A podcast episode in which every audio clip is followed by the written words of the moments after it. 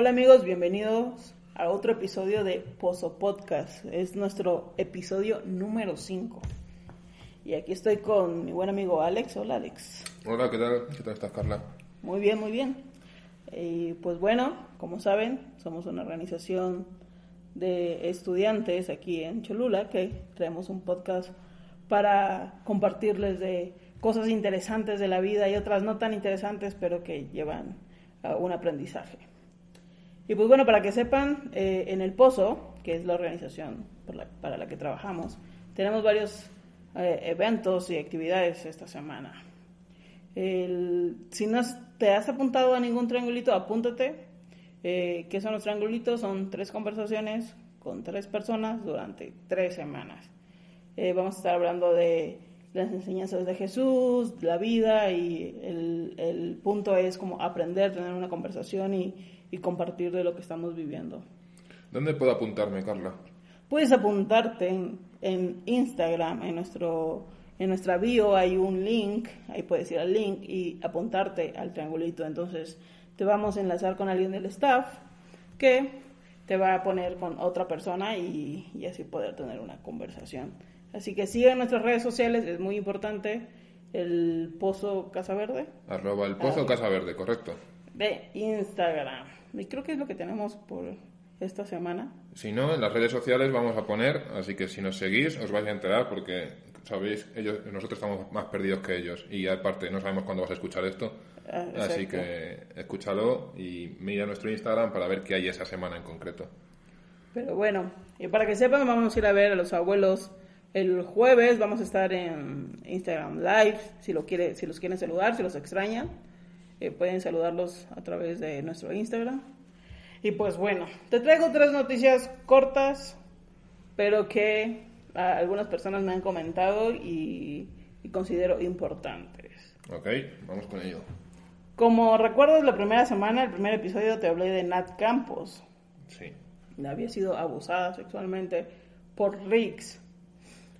¿Y qué ha pasado con esto? Eh, ahora traigo la actualización de, ese tema, ¿no? Riggs ha sido arrestado, eh, se le abrió una carpeta de investigación por abuso agravado y se liberó una orden de, aprehensión en, contra de, de Riggs, ¿no?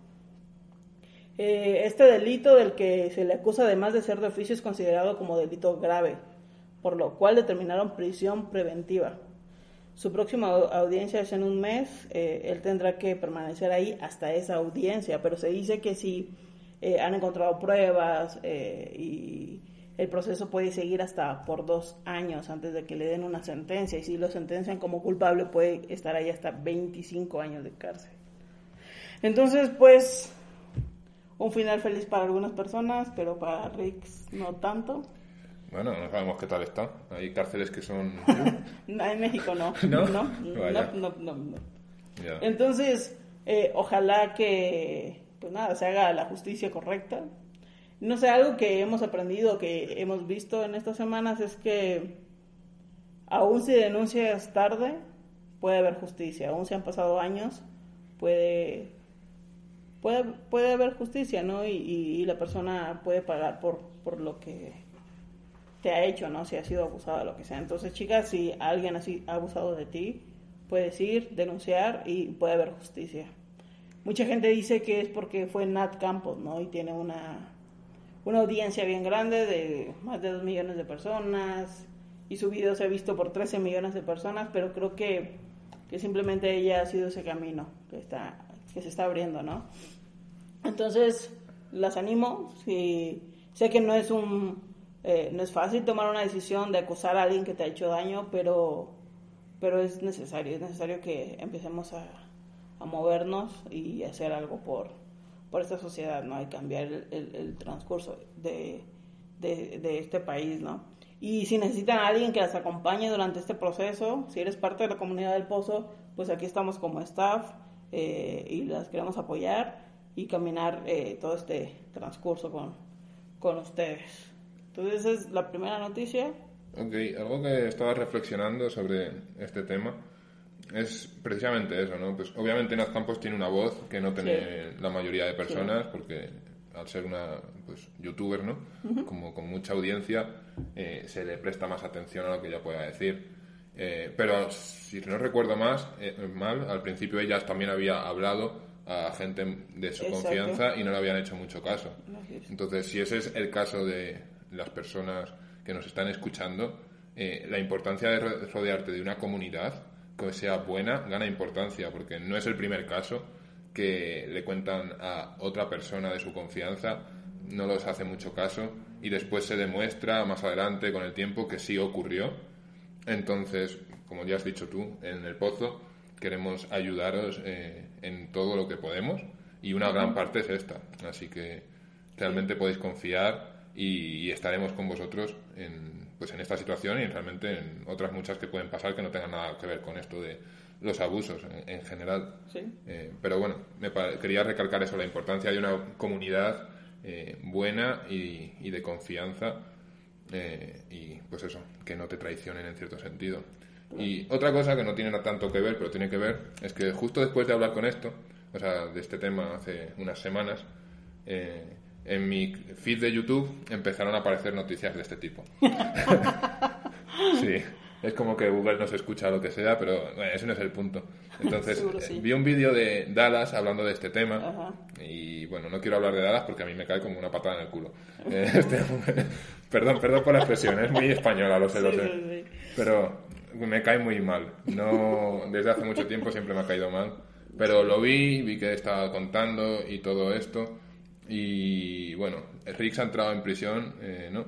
Pero realmente la red quizá era un poco más grande, no sé muy bien. Eh, entonces veremos a ver qué pasa y qué va a pasar con las demás personas que están involucrados en todo esto.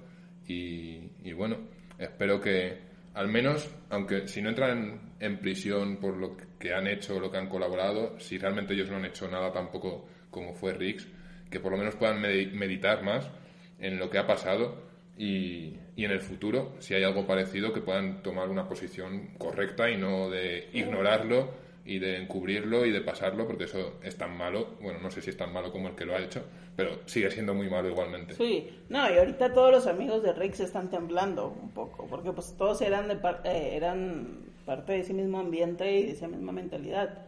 Entonces, no digo que todos sean iguales a Riggs, pero tenían ciertas tendencias, y se sabe. Entonces, hay gente ahí como preocupada a ver qué va a pasar. También escuché que Luisito Comunica también es de esa comunidad de, o era, o sea, no sé mucho de él porque yo nunca he visto sus vídeos, pero sé que es como uno de los top, top, top de verdad porque se conoce en España, o sea, los demás yo no sabía ni que existían. Rix y Luisito sí son, eran o son muy buen amigos, buenos amigos. De hecho, Luisito Comunica no ha escrito nada acerca de Rix, ni en contra ni a favor. O sea, muchos de los amigos de Rix escribieron cosas como a favor de Nat, pero Luisito no ha dicho absolutamente nada. Además que Luisito ha sido acusado de muchas, como siempre hace comentarios como hacia la violación. Como una vez subió una foto de un mezcal que decía, ay, no me acuerdo, no me acuerdo bien, creo que tus nalguitas eran mías, una cosa así de, o sea, malísimo, ¿no? Entonces, eh, se lo puso como enfrente de su novia, como dándole a entender eso.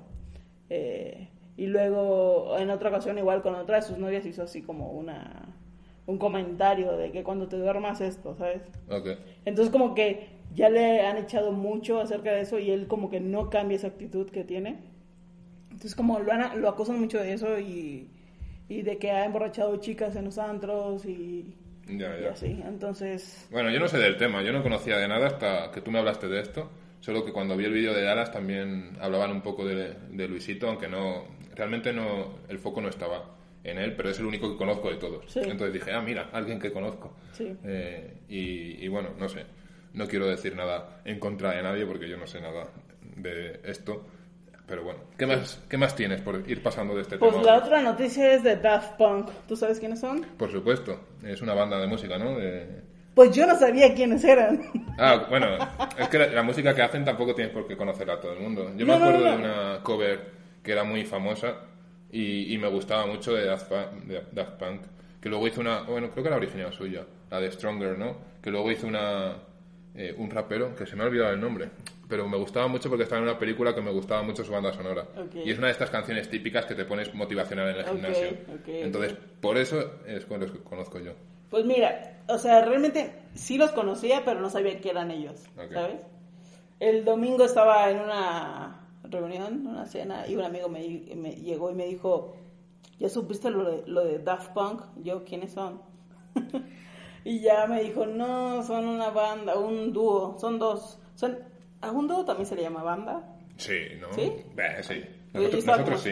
Ok, entonces, bueno, es una banda. Desde el Pozo Podcast, la postura oficial es que son una banda.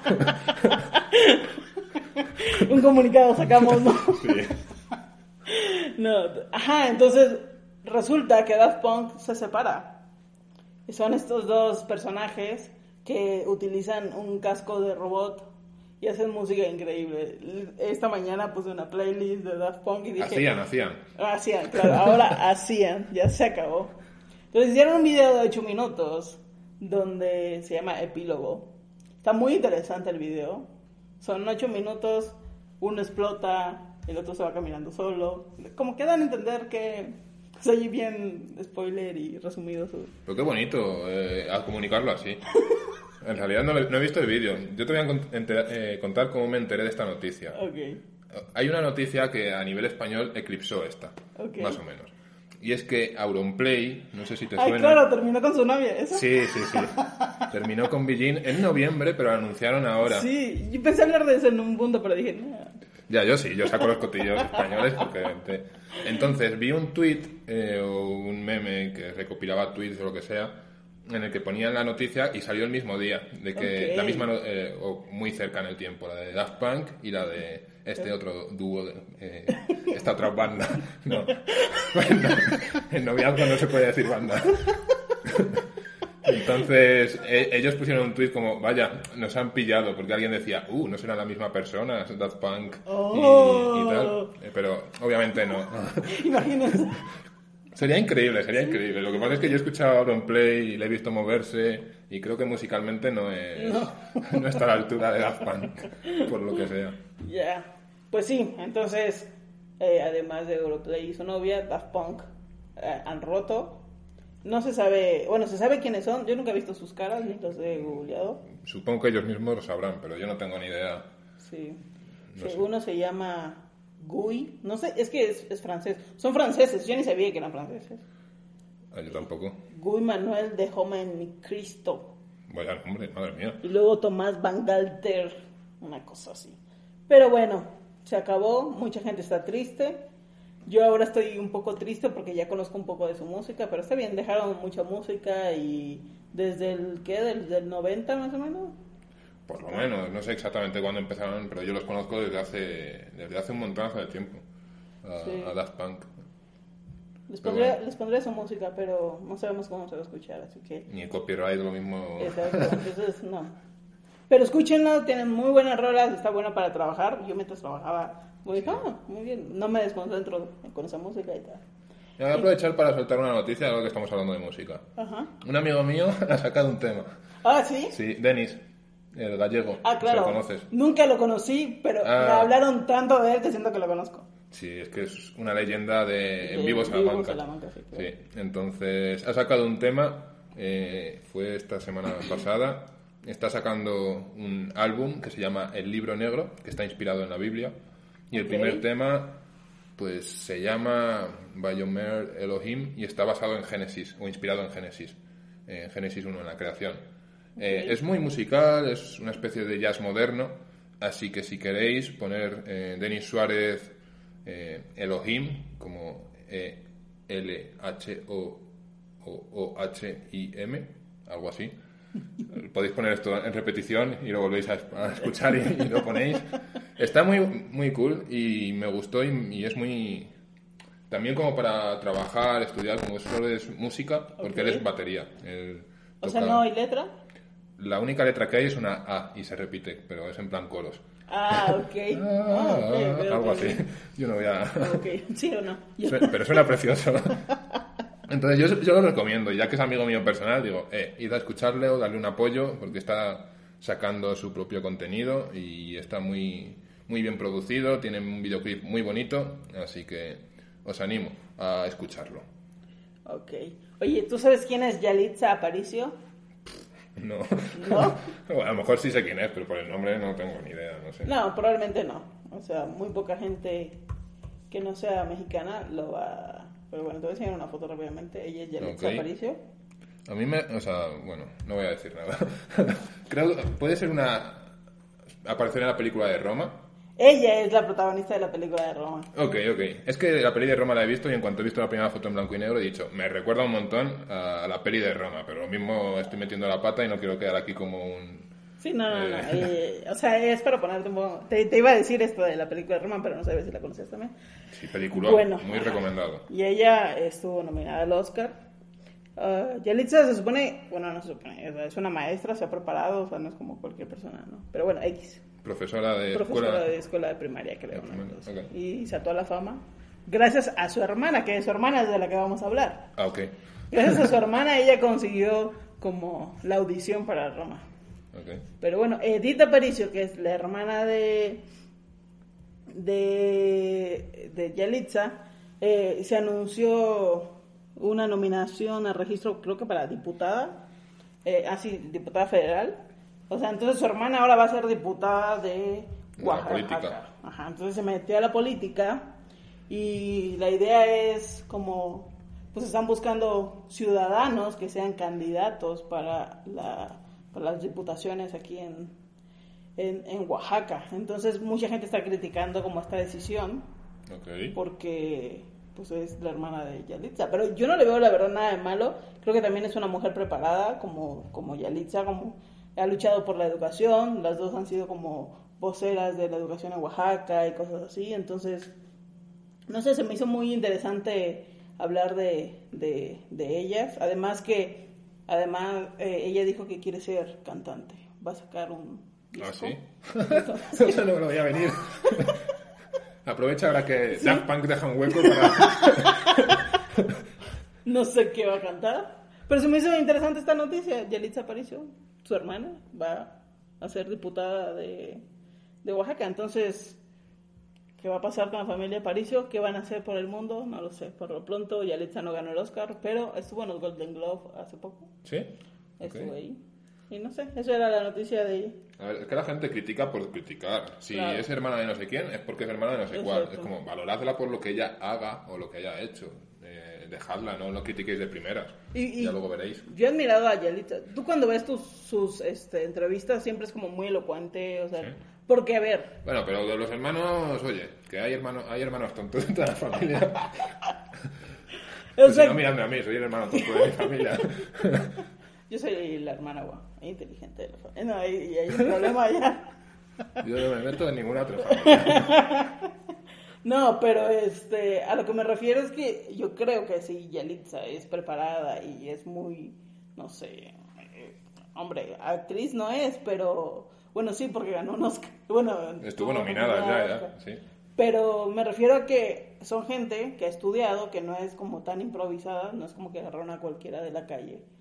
Eh, entonces, no sé, se me hace interesante espero ella haga algo por Oaxaca. Creo que las dos están interesadas por la educación y Oaxaca es un lugar que necesita como mucho mucha inversión en cuanto a educación. Es un estado muy grande, con muchísima gente y con muchas personas indígenas. Entonces ellas dos son vienen de ese lado de, de Oaxaca. Entonces tienen una perspectiva más amplia de lo que se necesita en educación y en la niñez oaxaqueña. Entonces yo creo que puede hacer un buen trabajo y utilizar un poco pues esta plataforma que le da su hermana de, nombre, ¿no? No, por supuesto. Yo también pienso que a veces la gente le pone mucho énfasis en la educación y pensar, o de la preparación en sí, ¿no?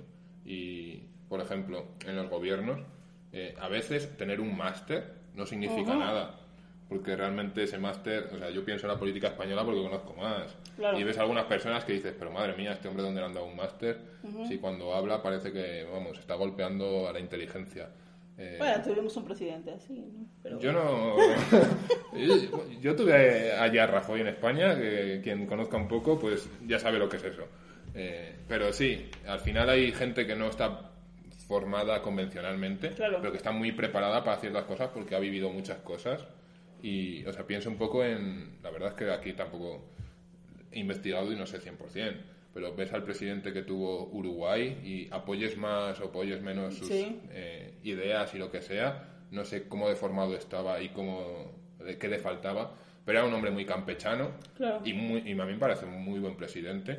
Eh, en general, ya te digo que las ideas políticas son otra cosa y puedes estar a favor o en contra, pero como parecía un hombre por lo menos honrado y para la política yo prefiero hombres honrados que...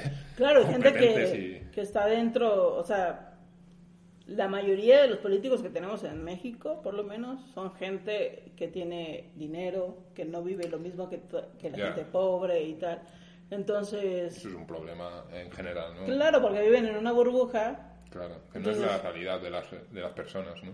Sí, como este presidente de Uruguay era, vivía en su casa humilde y tal. Sí, no se había cambiado de residencia. Eh, eh, estaba en contacto con la situación de, de, la gente, ¿no? Entonces yo creo que es importante tener representantes así.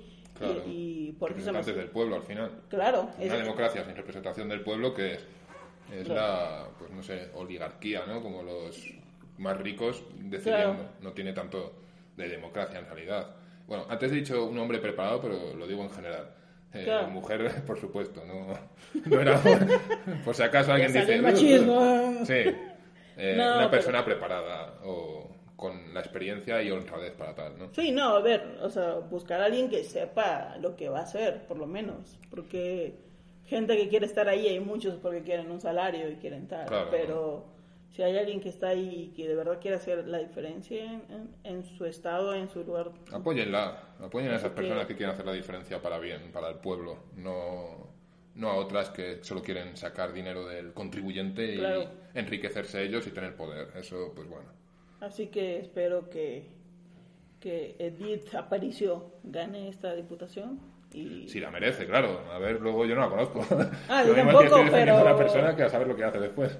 Sí, claro, bueno, espero que la merezca y espero que si la merece la gane. Claro. Si la vais a criticar, que sea después de que haya hecho algo mal. no, antes, no antes. Porque no sabemos mucho sobre ella. No sé, me, suena que e, es una buena idea. Sí, sí. Y espero ella sea responsable de, de eso. Pero bueno, entonces esto han sido las noticitas chiquitas que he tenido. Y pues nada, ¿qué nos traes esta tarde?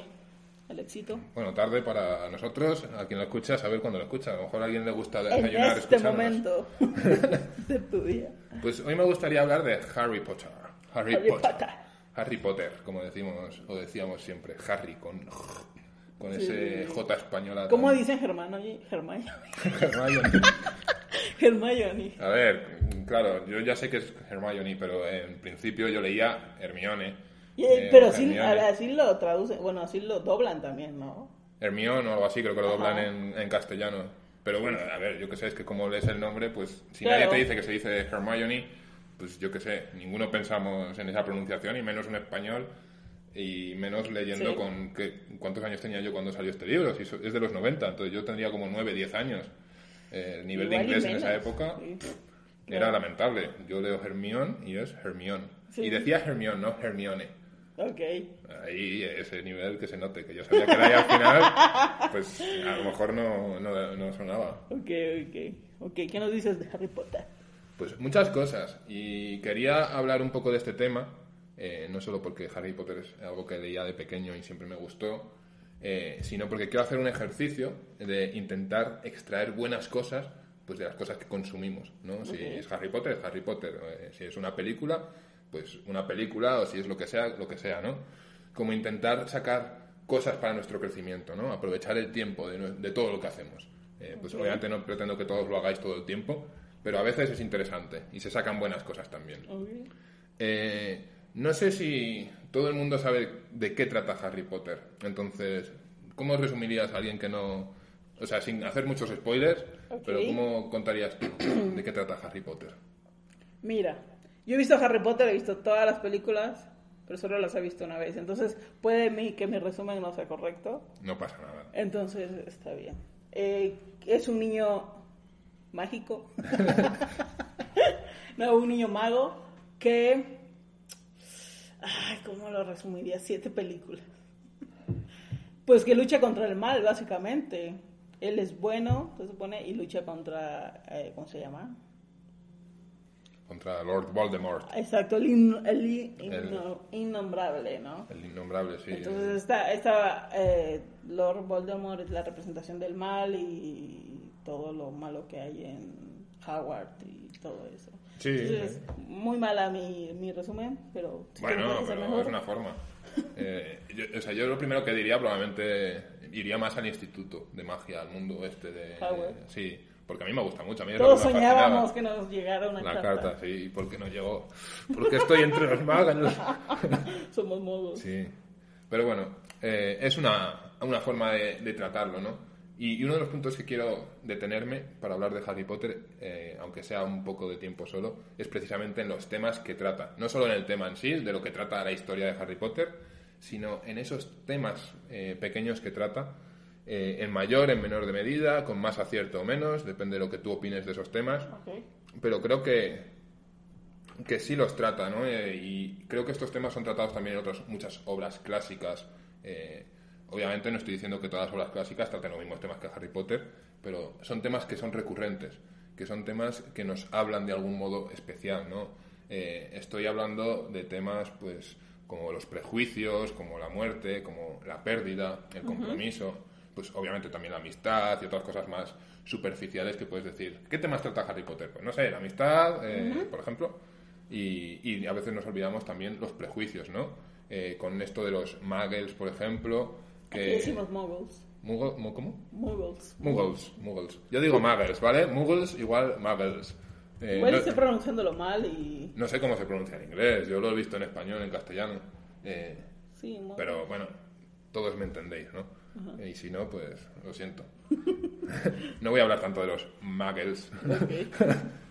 bueno, pues ese tema, por ejemplo, ¿no? Pasa por encima de él, tampoco digo que profundice mucho, pero son temas que trata.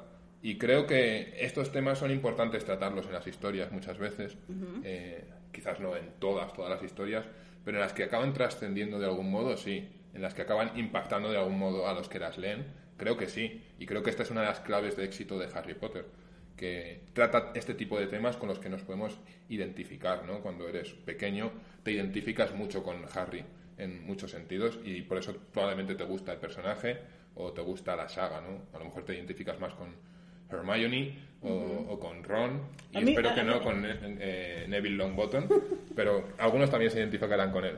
A mí me caía un poco mal Harry, no sé por qué. ¿Harry? Sí. Bueno, hay muchos personajes en la, en la saga. ¿Has visto eh, las películas primero o leído los libros primero? No, yo no he leído los libros, solo vi las películas. Ah, es que quizás por eso. Es como al que le cae mal Frodo, porque solo ha visto las pelis del Señor de los Anillos y es un poco, bueno, todos los que hemos visto las películas sabemos que es un poco pesado, un poco lágrimas todo el tiempo ahí, que le ves ahí como sufriendo y dices, madre mía, qué, dolor, Frodo, por favor.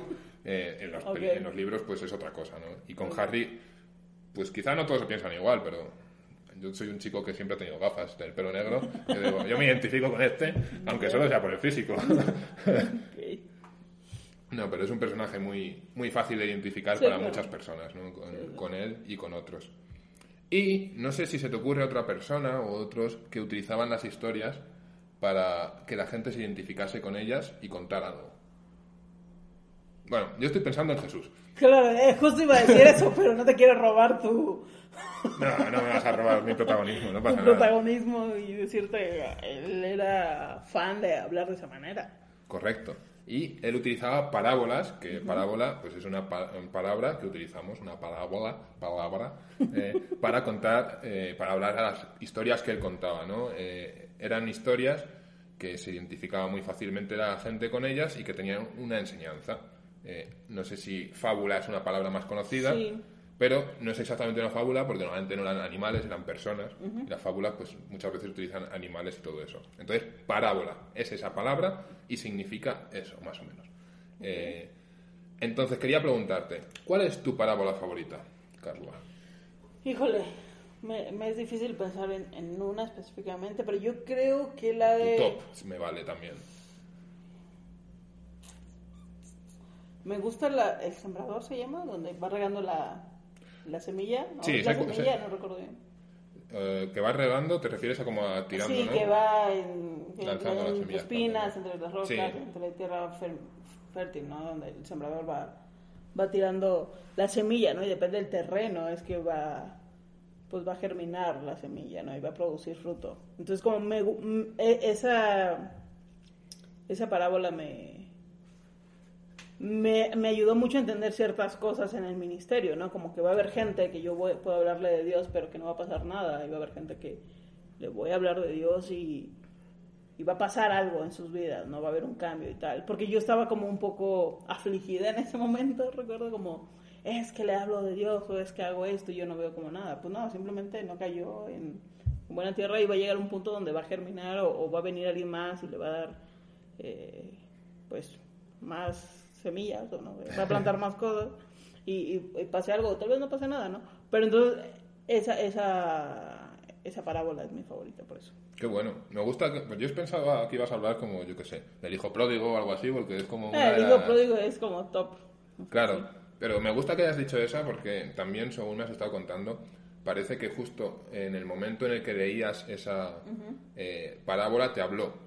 Y estaba por algo que estabas viviendo. Quizás si lo hubieras vivido más tarde, pues habría sido en otro momento y quizás ya no sería tu favorita, habría sido otra. Quizás también sería favorita, pero no la entendiste o no significó algo realmente para ti hasta que tú vivías algo así.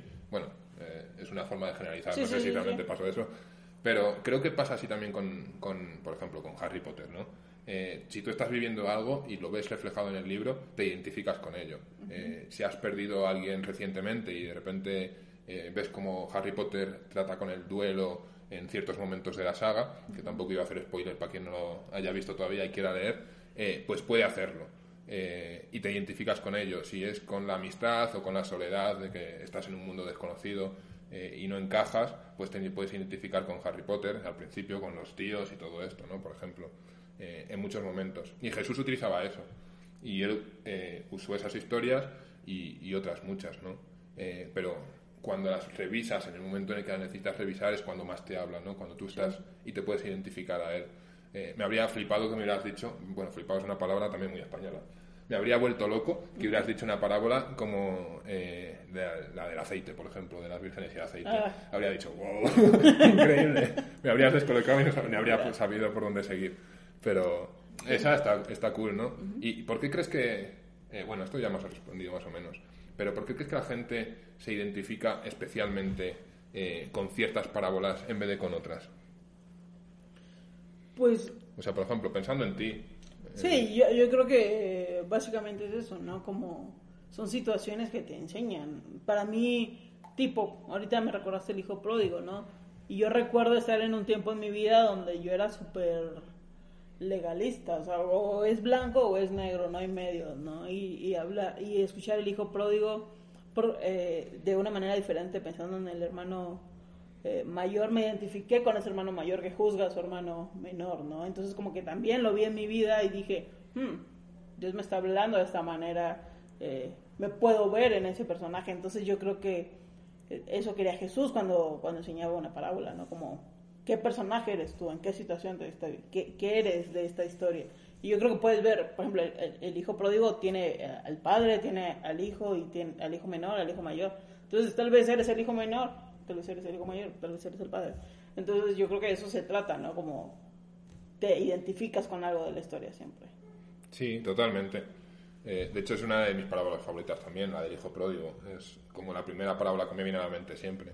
Y hay un libro que leí eh, hace unos años y trata de esta parábola y la, toma eh, inspirándose en un cuadro de Rembrandt, que es un artista, un pintor muy, muy famoso, su arte es muy eh, reconocible porque pinta muy parecido o tiene un estilo muy marcado también.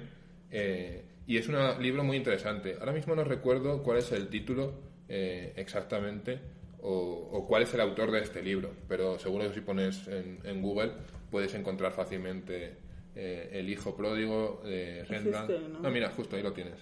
El, regreso del hijo pródigo yo lo empecé a leer porque me lo pasó Cody y no lo terminé. A mí me lo pasó Cody también, pero sí. Pues yo vivía con él, entonces era muy fácil eh, para mí leerlo. Eh, el autor es eh, Henry, Henry o algo así. No sé cómo se pronunciará su nombre, ah. pero podéis buscarlo Yo lo recomiendo mucho si queréis profundizar más en esta parábola, porque a mí me ayudó a reflexionar desde esos tres puntos de vista que dices, ¿no? Eh, porque a mí me habló mucho en ese sentido, ¿no? Y me doy cuenta mucho también eh, por qué me gustan unas cosas y no me gustan otras. Eh, por ejemplo, pensando en mi película, una de mis películas favoritas, se llama The Spectacular Now. Eh, no sé cómo se traducirá ni en España ni, ni aquí, menos en México, porque no lo he, visto. Pero a mí esa película me habla personalmente porque me siento identificado con el actor protagonista. Y bueno, porque la chica, Silent Woodley, en esa película me encanta, es como mi, mi crush. Pero eh, realmente me habla de cierto modo y me habló en cierto momento y eso me marcó. Y hoy en día, pues cuando veo otras películas, me hablan más o me hablan menos dependiendo de la trascendencia de la historia, de los temas que está tratando y cómo me identifico yo con ellos. Entonces creo que es una, pues, una reflexión muy interesante, ¿no? Eh, esto. Eh, ¿Tienes alguna otra cosa que quieras comentar sobre, no, eh, estaba buscando justo otro libro de, que habla del hijo pródigo que está mucho más chiquito y creo que más fácil de leer que el otro. Porque el otro me perdía un poco, o sea, como que era, era un poco para mí tardado. Pero el Dios pródigo es buenísimo, es de Timothy Keller. Entonces pueden buscarlo si quieren. Pero hasta ahí es lo único que. No, es muy buen autor y muchos de sus libros han sido traducidos por una amiga nuestra, eh, ah, Ruth, Cook. Sí. Hola Ruth, ¿nos escuchas? sí, no sé si nos escuchará ella o Chris, pero eh, bueno Así que yo lo recomiendo también, sus libros de, de, Timothy Keller este, y otros muchos que tiene muy buenos. Ok, pues este es el primer punto que quería tratar. En total son cuatro puntos, pero vamos a dejar dos para la semana que viene, porque tampoco quiero que los podcasts sean eh, tan largos y queremos ver a ver si reduciendo un poco el tiempo también queda bien. Que estoy diciendo esto y lo mismo estamos otra hora sí, hablando. Sí, Espero que no. ya va largo. Sí, no es la meta, pero por ahí andará. Eh, y quería hablar de la estructura, eh, la estructura de Harry Potter y, eh, bueno, antes no lo mencioné, pero quería mencionar que Harry Potter y Mateo tienen mucho que ver. Mateo, el del Evangelio de Mateo, no otro Mateo que no sé cuáles hay más, que sean famosos, pero ese. Y la gente dirá, ¿cómo? ¿Cómo, cómo que tienen que ver? ¿Qué tienen que ver? Pues vamos a verlo tienen que ver por una figura eh, literaria, creo que se podría llamar, que es el quiasmo. ¿Sabes lo que es un quiasmo? ¿Has escuchado alguna vez qué es esto? No tengo idea. Me alegro que no tengas ni idea, porque así puedo explicarlo y no tienes que fingir que no tienes ni idea, que sería un poco más raro. Ok, eh, pues la verdad es algo que yo no tenía ni idea hasta que escuché un podcast sobre Harry Potter.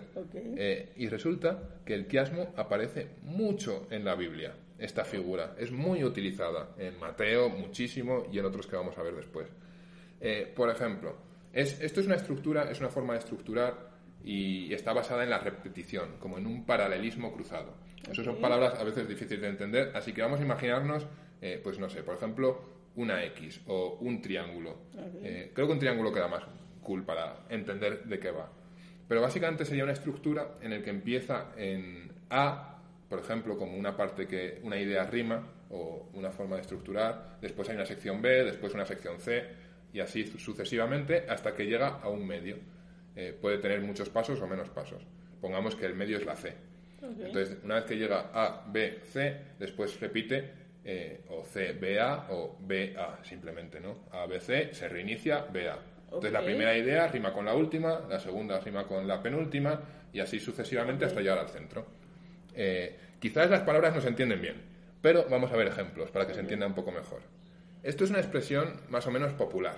Quizás la habéis escuchado, quizás no, pero eh, no es ni de Harry Potter ni bíblica, pero para entender mejor qué es el quiasmo, ¿vale? Dice así: La humanidad debe poner fin a la guerra, o la guerra pondrá fin a la humanidad. Okay. Entonces vemos cómo se repiten las ideas. Aquí lo tengo esquematizado, entonces Carla puede verlo bien. Eh, vosotros tendréis que hacer un ejercicio de imaginación, los que estáis escuchando, pero vemos la primera idea, la humanidad, se repite con la última, a la humanidad. La B sería debe poner fin y la B se repite otra vez al final que pondrá fin. Y la C a la guerra, eh, pues o la guerra. ¿No? Entonces la humanidad debe poner fin a la guerra y ahora volvemos a, repetir, a reiniciar, o la guerra pondrá fin a la humanidad, hasta llegar otra vez al principio. Pues esto es un quiasmo. Y dirás, ¿y dónde están en Harry Potter los quiasmos?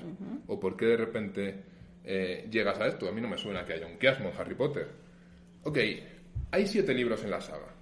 No sé eh, si en las películas eh, se puede hacer que funcione exactamente igual, porque sé que hay ocho películas, las últimas son... Eh, es, es, una las últimas dos, ¿no? Claro, lo vamos a considerar como una. Entonces vamos a decir que hay siete libros y siete películas, entre comillas. Entonces funcionará igual, más o menos. El caso es que el primer libro es La piedra filosofal y trata sobre Harry, ¿vale?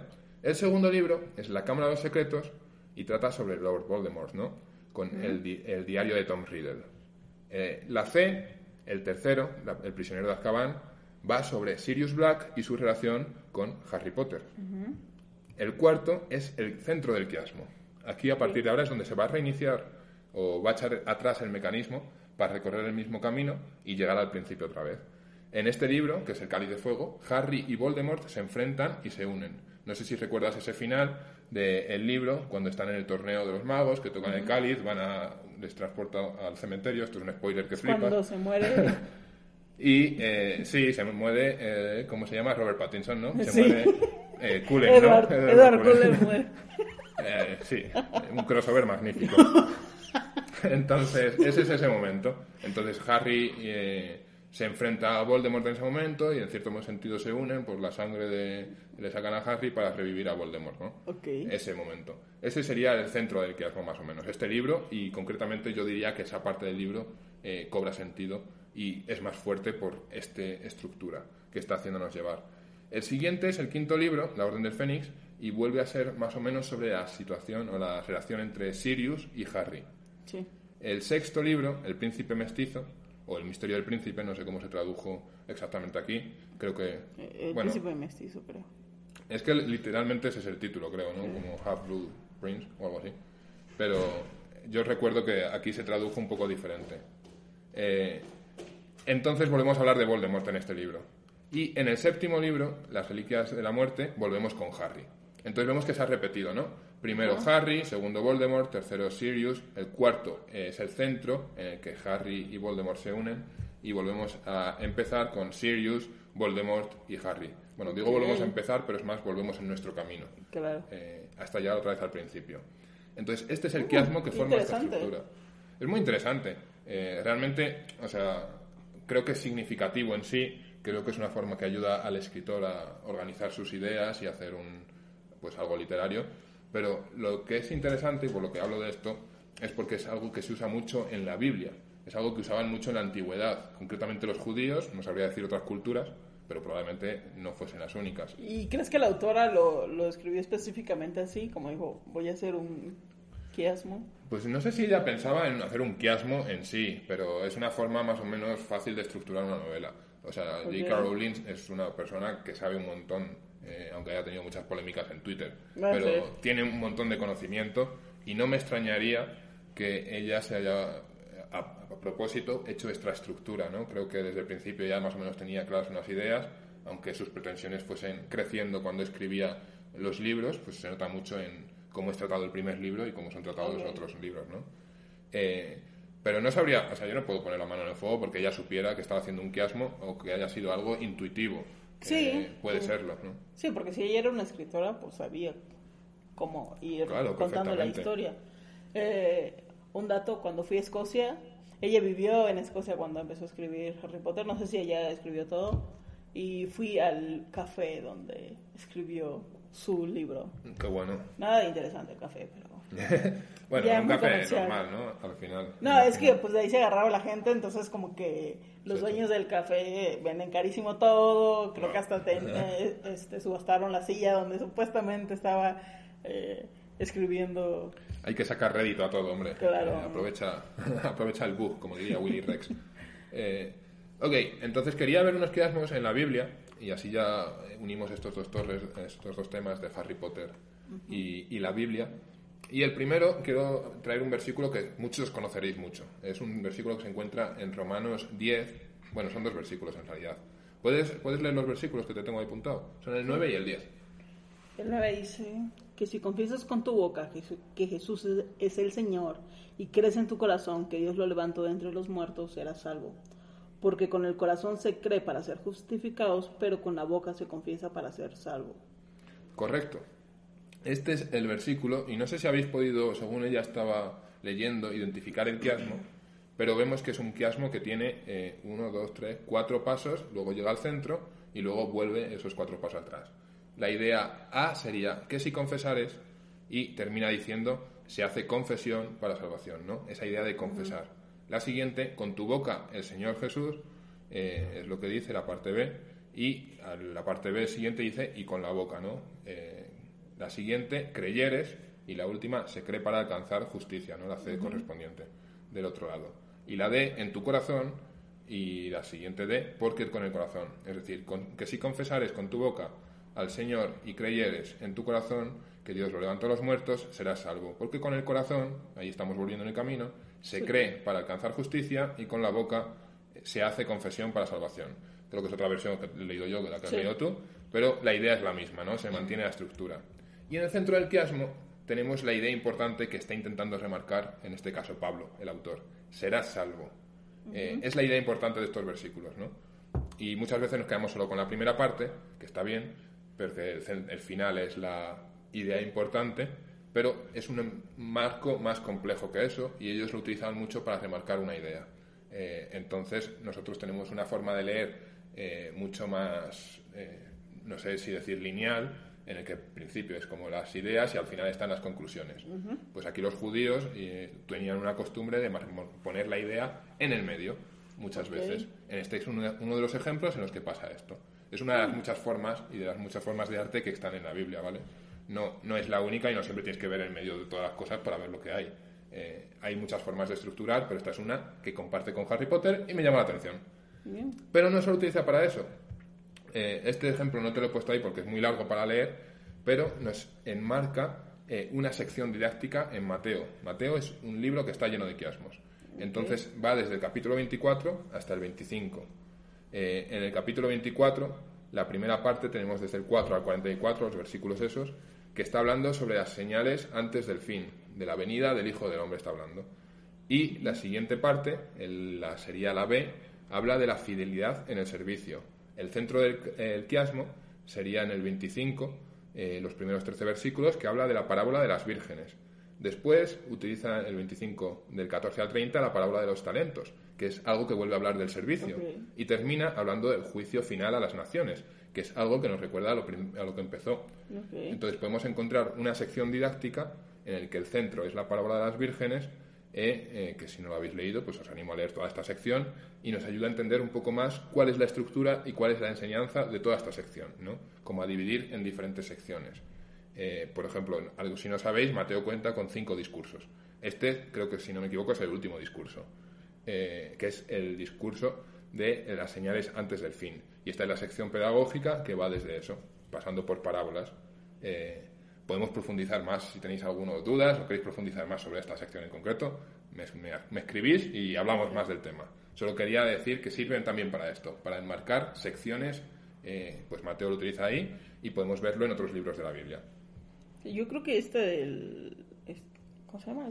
Quiasmo. Quiasmo. Sí, parece como un quiste, ¿no? Como algo que... una enfermedad o algo. O sea, porque lo puedes utilizar para si tienes que hacer una exposición en la escuela, si tienes que escribir un ensayo, si tienes, o sea, es una... Es una buena táctica, sí. sí, sí, sí y es poco conocida. Eh, la vemos más de lo que parece, pero creo que es poco conocida.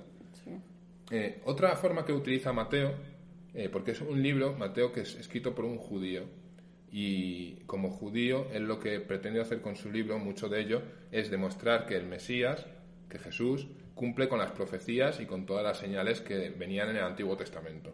Esa es una de sus intenciones.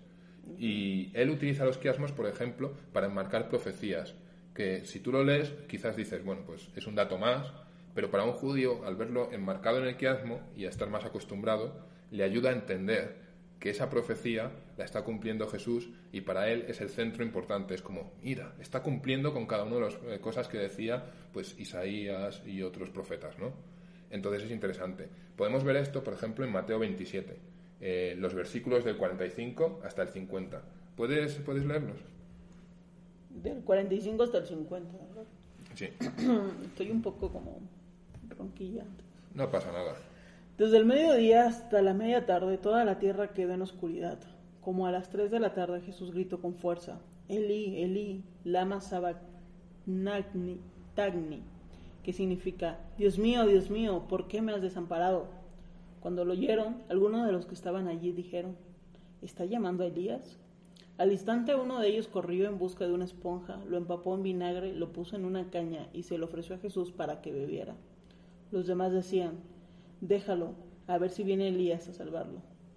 Entonces Jesús volvió a gritar con fuerza y entregó su espíritu. Hasta ahí está bien.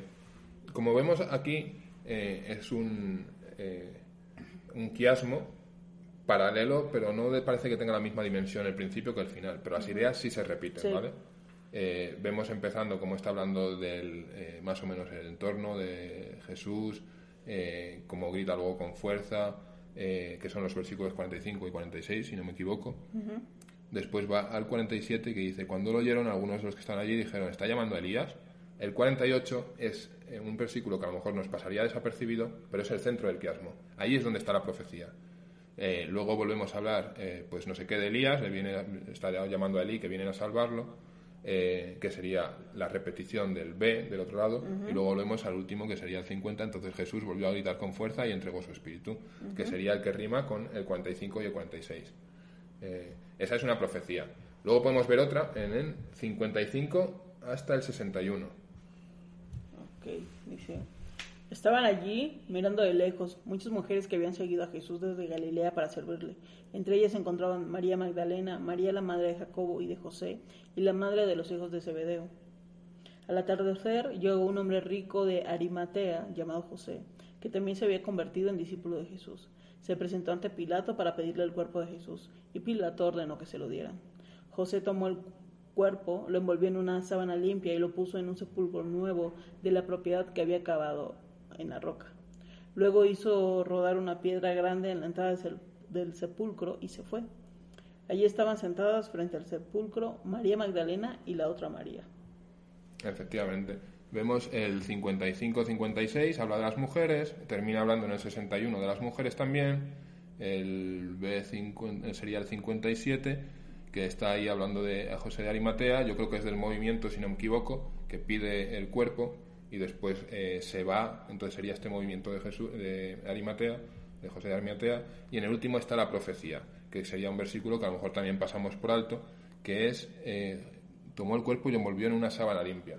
Entonces, los judíos, pues obviamente muchos conocían muy bien eh, las escrituras, muchos conocían mucho las señales, y Mateo está enfatizando en estas señales y él lo utiliza así. Pero ¿qué pasaba con los quiasmos? Que no solo son una forma interesante de estructurar. Tú piensas en una cultura oral. ¿Qué tiene más sentido contar? Pues con una estructura en la que puedes comprobar y se corrige a sí mismo, ¿no? Es más fácil de recordar por las repeticiones. Eh, se autocorrige a sí mismo. Si te falta una parte del quiasmo, de la B, por ejemplo, dices, uy, me falta una parte, ¿cómo era? Entonces te vas acordando, la primera idea rima con la última, la siguiente con tal, y en el centro está el principal. Es una forma de prevenir errores que tiene mucho sentido si pensamos eso, en una cultura de transmisión oral. Eh, hay otra que también me parece muy bonita y muy interesante, que está habla en Mateo 27, pero del 27 al 30. Ahora volvemos un poco hacia atrás, en este capítulo 27, que es muy bonito, o muy interesante. Ok, dice... Los soldados del gobernador llevaron a Jesús al palacio y reunieron a toda la tropa alrededor de él. Le quitaron la ropa y le pusieron un manto de color escarlata. Luego trenzaron una corona de espinas y se la colocaron en la cabeza. Y en la mano derecha pusieron una caña. Arrodillándose delante de él, se burlaban diciendo, Salve rey de los judíos. Y le escupían y con la caña le golpeaban la cabeza. Después de burlarse de él, le quitaron el manto y le pusieron su propia ropa y se lo llevaron para crucificarlo. Ok, y dirás, ¿por qué este quiasmo es muy bonito si de repente están aquí tratando a Jesús como de cualquier manera? Sí. Ok, lo que está haciendo aquí Mateo es muy interesante, porque envuelto en todo este maltrato, en el centro del quiasmo hay una declaración muy importante. Vamos a empezar desde el principio. El A sería el movimiento de Jesús, el movimiento en el que lo van llevando. El B, el manto escarlata, ¿no? Estas vestimentas que le ponen y luego le quitan. Eh, Corona de espinas, eh, seguimos con el maltrato a Jesús, sería el punto C, y vemos el punto C como con la caña le golpean en la cabeza, ¿no? Le golpean esa cabeza, ese maltrato, primero con una corona de espinas, que eso ya de por sí tendrá que doler, y luego con los golpes. Y en el medio de toda esta burla, de toda esta sátira que están haciendo sobre Jesús los romanos, se encuentra la declaración importante. salve el rey de los judíos, que significa viva el rey de los judíos, ¿no? En cierto sentido. En medio de esta escena de burla, Mateo está poniendo la verdad. Está viendo como en esta sátira que ellos están haciendo, están contando la verdad. Y él pone esa declaración en el medio de este quiasmo para remarcarlo, ¿no? Para recalcar esto. Eh, yo estoy diciendo que él está haciendo todas estas cosas. Yo no puedo saber, como casi nadie puede saber, si él las hace aposta o por intuición, como hablamos de J.K. Rowling. Eh, eso queda a libre decisión vuestra, ¿no? A cuando estemos y le preguntemos a Mateo directamente allá en el cielo, pues le preguntamos si lo hacía aposta o no. Era algo que utilizaban mucho los judíos, era algo muy conocido por ellos. Entonces puede ser que por naturaleza lo hiciese así, o puede ser que dijera, no, voy a hacerlo así aposta para que estas cosas queden. Pero realmente son muy llamativas y, y es muy interesante como ir viendo estos quiasmos, así que yo os animo a buscar más en la Biblia. Podéis, por ejemplo, investigar en el Padre Nuestro y ver si encontráis el quiasmo que hay en el Padre Nuestro, que también es interesante, y, todo esto. Os animo a investigar más, a conocer más. Eh, si os ha fascinado esto del quiasmo, a mí me ha fascinado y yo lo he mirado en un montón de cosas, sí. De hecho, una cosa también que os dejo si queréis de deberes, si os gusta Batman, las películas de Batman contienen un quiasmo también. ¿Ah, sí? Están ordenadas en un quiasmo. ¿Cada película o la serie de películas? Las tres tienen un quiasmo eh, pero la del centro se ve también muy bien porque como al ser en el centro está el medio también del quiasmo y el reinicio. Eh, pero en total, si, hace, si ves la saga entera, de Batman Begins, eh, Dark Knight y me acuerdo, no me acuerdo el título de la última, pero la de Bane, veis que, bueno, veis, es difícil de seguir porque son, no sé, como casi tres horas cada película de narración, entonces pues son al final siete, ocho horas por lo menos es difícil acordarte ocho horas después de cómo empezó la película primera. Pero yo lo tengo en un Excel puesto, oh, porque así de, así, así de nerd soy. Lo tengo puesto en un Excel y vas viendo cómo se van completando los pasos y otro día, si queréis, podemos mirar un poco sobre eso. Pero bueno, ese no es un tema para estar otra hora hablando, es un tema para comentar por encima. Y si sois muy fans de la saga y queréis verlo, pues podéis hacer ese ejercicio vosotros mismos o buscarlo en internet, eh, que seguro que por ahí está, en, por lo menos en inglés que yo lo encontré en inglés y es lo que me puso sobre la pista. Okay, Pero podéis hacerlo. Y hasta aquí quiero hablar hoy sobre Harry Potter. Porque me quedan dos temas que son muy interesantes. este de los quiasmos es de mis favoritos. Pero el siguiente, o para la semana que viene, tenemos otros dos temas que son muy interesantes, que quiero hacer un pequeño spoiler de qué van a ser. Sí, para que la gente se quede picada.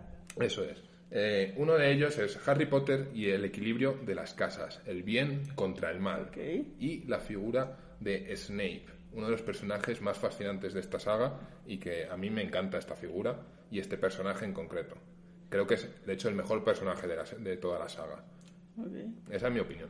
Y el otro tema es Harry Potter y la santificación, que es un palabrejo complicado. Sí, sí, sí, sí. Y si quieres saber más sobre las reflexiones que hago sobre estos dos temas combinados, eh, ven dentro de una semana, nos escuchas y completarás con esta magnífica sabiduría y estos ejemplos bonitos que podemos encontrar con Harry Potter y reflexionar un poco sobre ellos y ver cómo Dios puede contarnos algo interesante sobre algo que pues no tiene nada que ver con Dios en principio, como Harry Potter. Eh, bueno, eso es lo que quería dejaros. ¿De qué, ¿De qué casa eres? ¿De qué casa soy? Soy de Gryffindor. Yo sé que es muy estereotipado, muy, pues bueno, pues Gryffindor. Pero sí, lo soy. Se supone cuando yo hice el test, soy Hufflepuff. Hufflepuff. Eso. Nunca puedo pronunciarlo. bueno, eso es muy Hufflepuff. No bueno, pues entonces sí. Puede ser, puede ser. Pues el próximo día vamos a ver este equilibrio de las casas y cómo las cuatro casas sean necesarias y el siguiente día vamos a hablar más de esto, ¿vale? Vale, pues muchas gracias Alex, ha sido muy interesante, de verdad me, ha gustado, no tenía idea y creo que me gustó más porque es algo que puedo utilizar como para mis pláticas y cosas así, entonces, bien. Pues bueno chicos, esto ha sido todo por el día de hoy, nos vemos el próximo miércoles o el siguiente clic que hagas, depende cuando escuches esto. Eh, y pues nada, gracias Alex y nos vemos. Hasta luego, muchas gracias por escucharnos.